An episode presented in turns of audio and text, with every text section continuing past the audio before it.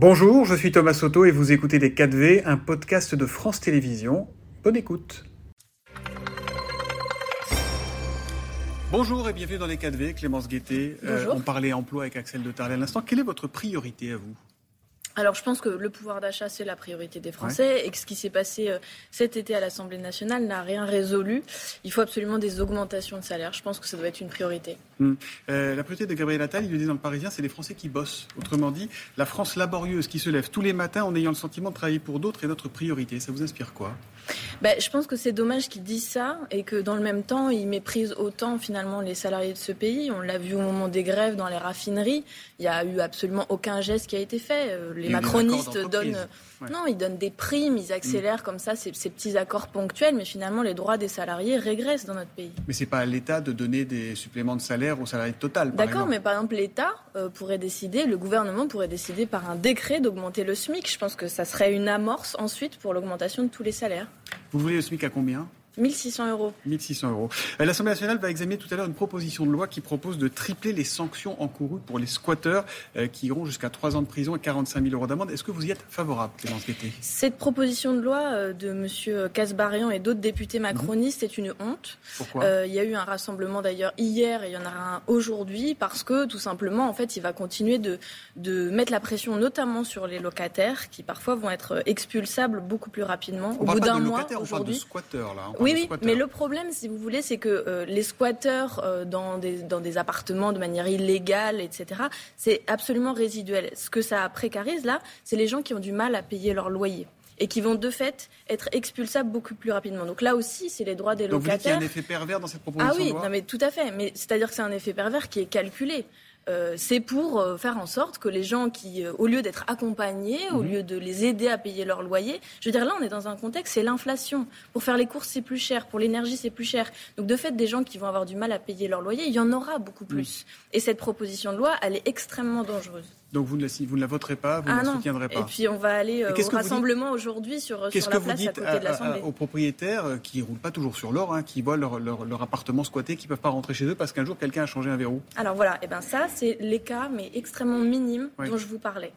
L'extrême majorité de gens qui vont être touchés par cette loi, c'est pas du tout ça. Vraiment, mm. c'est pas du tout ça. Ça, c'est une centaine, sans doute, un peu plus de cas par année. Et ça, évidemment, c'est une honte parce que vous, vous avez raison. Il y a des propriétaires aussi qui ont des petits moyens et qui euh, ont besoin de cet argent pour les loyer. Mais c'est pas de ça dont on parle en bah, C'est de ça vraiment... dont on parle, a priori, Oui, mais l'idée de départ, c'est celle-là. Euh, l'idée de départ, peut-être, c'était celle-là, mais je crois vraiment que euh, c'est calculé sur le fait que les locataires vont pouvoir être expulsables plus rapidement et qu'on va continuer de précariser des gens qui ont des situations très difficiles. Mm. On va parler des affaires au pluriel. D'abord, l'affaire Katnins. Votre collègue député LFI a reconnu des violences conjugales. Sa femme, il y a quelques jours, a parlé de violences physiques et morales répétées depuis plusieurs années. Ma question est simple. Adrien Katnins peut-il rester député à l'Assemblée aujourd'hui? Alors déjà, il a reconnu une gifle. Euh, la communication de Céline Katnins, donc son ex-épouse, euh, parlait, elle, de différentes choses. Euh, ce que je veux dire, c'est qu'il y a un jugement qui va être rendu le 13 décembre mhm. et qu'avec mon groupe, nous nous sommes dit qu'il nous fallait une discussion collective qui soit éclairée justement par cette décision, sans nous en remettre totalement à, la justice. On sait qu'elle est défaillante sur ces questions-là, mais éclairée par, par, par cette décision. Bah, si la justice est défaillante, pourquoi vous attendez qu'elle vous éclaire. C'est un peu paradoxal, non? Ben Justement, pour avoir davantage d'éléments, parce qu'en fait, nous ne sommes pas dans, dans l'intimité de ce couple. Et nous, nous avons à prendre des décisions qui ne sont pas des décisions de justice, mais qui sont des décisions politiques. Et d'ailleurs, il, y en a déjà eu plusieurs. Il devrait quitter l'Assemblée. Il n'est plus en capacité de représenter le projet pour lequel il a été élu, qui est notamment un projet de protection et d'émancipation des femmes. Vous savez qui a dit ça? Non, C'est Yannick Jadot. Oui. Il fait partie de la NUPES. Oui, oui, tout à fait. Il fait partie de la NUPES. Euh, ce que je veux dire, c'est que nous, nous avons besoin d'en discuter au sein du groupe France Insoumise. Euh, nous avons besoin. Pas discuter. Bah, oui, mais, c'est long parce que la question des violences sexistes et sexuelles, elle est complexe et que je crois que ce cas-là est un petit peu inédit. D'abord parce qu'Adrien Quatennens a reconnu la mm. gifle. D'habitude, ça ne vous aura pas, euh, enfin, ça ne vous étonnera pas, mais d'habitude, bien quand il y a des violences conjugales, les hommes nient quand il y a des féminicides, ça, ça vaut pas amnistie de, non, reconnaître bien sûr, évidemment, heureusement. Là, on parle d'une gifle qu'il a reconnue. On ne parle pas d'un féminicide. Il y a plusieurs principes. Je on ne parle pas d'un féminicide, pardon, mais et je ne dis pas du tout que Adrien Quatennens a commis un féminicide, Mais on sait comment ça commence et on ne sait pas toujours comment ça finit. Et parfois, des violences conjugales, ça se termine en féminicide. Il y en a eu 102 depuis le début de l'année. Est-ce que les politiques peuvent être indulgents avec ça parce que c'est quelqu'un de leur famille Je veux dire que nous devons tenir plusieurs principes. Le premier, c'est qu'on écoute les femmes victimes de violences, qu'on entende leurs paroles parce que ça fait des dizaines d'années qu'elle est niée cette parole. Mm. le deuxième principe, c'est le fait que la justice doit être vraiment réparatrice, ce qui n'est pas le cas pour mm-hmm. l'instant. On voit le nombre de femmes qui portent plainte, le nombre de plaintes qui sont classées sans ah, suite. Le troisième principe, le troisième principe, c'est la gradation des peines. C'est-à-dire que non, tous les types de violences ne sont pas équivalents. Et le quatrième et le dernier, c'est la réhabilitation et la réinsertion des auteurs. Parce que qu'est-ce qu'on fait une fois qu'on a sanctionné Les hommes retournent dans la société. Et moi, ce que je voudrais, c'est qu'il y ait un, y un pardon, processus... Vous dire quelque chose d'important. La gifle, ça passe. Tout n'est pas, tout n'est pas même Je ne suis pas juge, vous non plus. C'est pas moi de dire si la gifle, ça passe. La gifle, c'est grave et c'est inacceptable. On l'a dit et Adrien Quatennens hmm. lui-même l'a dit. Est-ce que votre position ne serait pas beaucoup plus tranchée s'il s'agissait d'un élu LR, Rassemblement National ou Renaissance? Honnêtement. Non. Honnêtement. Non. Non, non, je suis pas d'accord. Et d'ailleurs, honnêtement, on se passerait bien des, leçons euh, de morale et de traitement de la part d'organisations politiques qui ne font rien, mmh. qui ne font rien, y compris face à des faits qui, a priori, et je mets des a priori, sont plus graves. Je pense notamment à M. Abad, mais il y en a eu d'autres. M. Simian, qui a siégé pendant tout le mandat dernier tranquillement au sein du mm. groupe Renaissance. Donc nous nous passons des leçons des autres. Nous avons pris des décisions politiques qui n'ont jamais été prises. M. Katnins n'est plus coordinateur de la France Insoumise. Ça n'est pas rien, mm. excusez-moi de vous le dire. C'était quand même la personne qui dirigeait le premier hein. parti de gauche de ce pays. la même.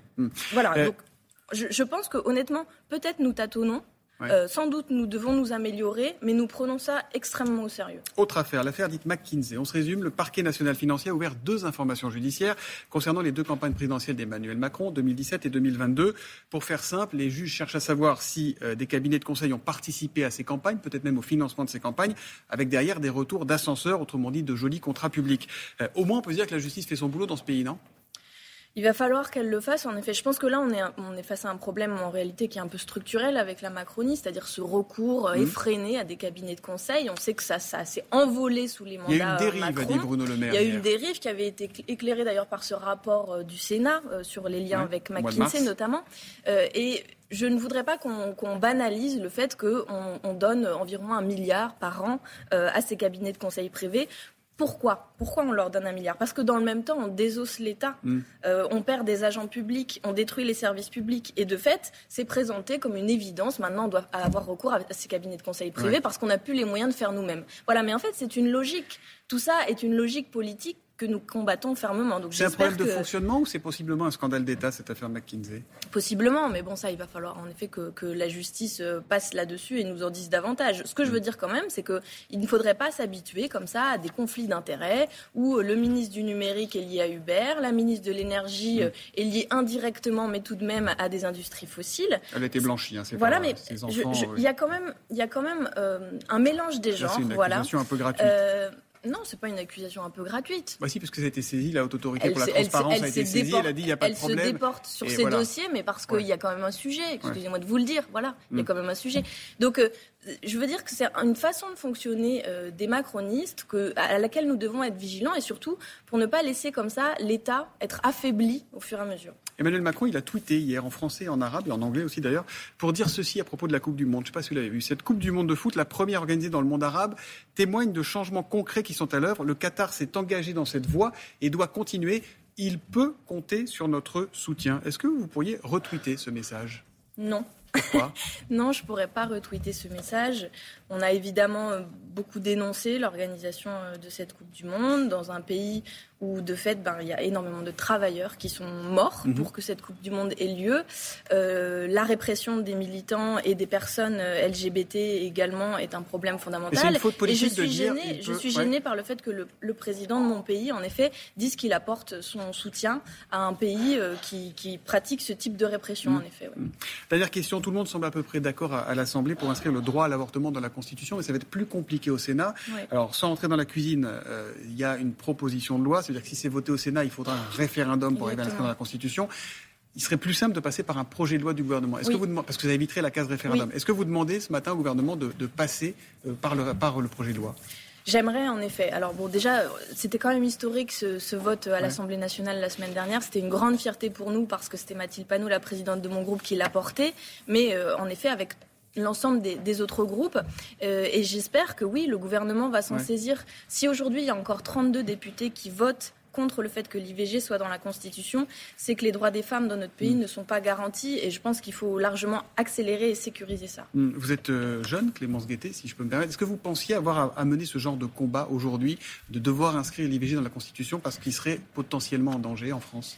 Bah, c'est une bonne question parce que je trouve que dans ce contexte européen, il y a eu longtemps où on pensait qu'on ne reviendrait pas en arrière. Et puis mhm. aujourd'hui, on voit qu'il y a des pays qui reviennent en arrière. Il y a 130 centres IVG qui ont fermé dans les 15 dernières années euh, de ma vie. Mais donc voilà, je, pense que ce droit doit absolument être sécurisé. Nous, nous voulions même inscrire le droit à la contraception euh, mhm. dans la Constitution parce que je, crois que les droits des femmes euh, peuvent être menacés quand on voit des vagues réactionnaires dans certains pays, quand on voit ce qui s'est passé aux États-Unis. Et pour nous, ce serait historique si jamais euh, la France, comme elle l'a souvent été, était à l'avant-garde sur ce sujet. Merci beaucoup Clémence Guettier d'être le 4V. Merci à vous. C'était Les 4V, un podcast de France Télévisions. S'il vous a plu, n'hésitez surtout pas à vous abonner. Vous pouvez également retrouver tous les replays en vidéo sur France.tv.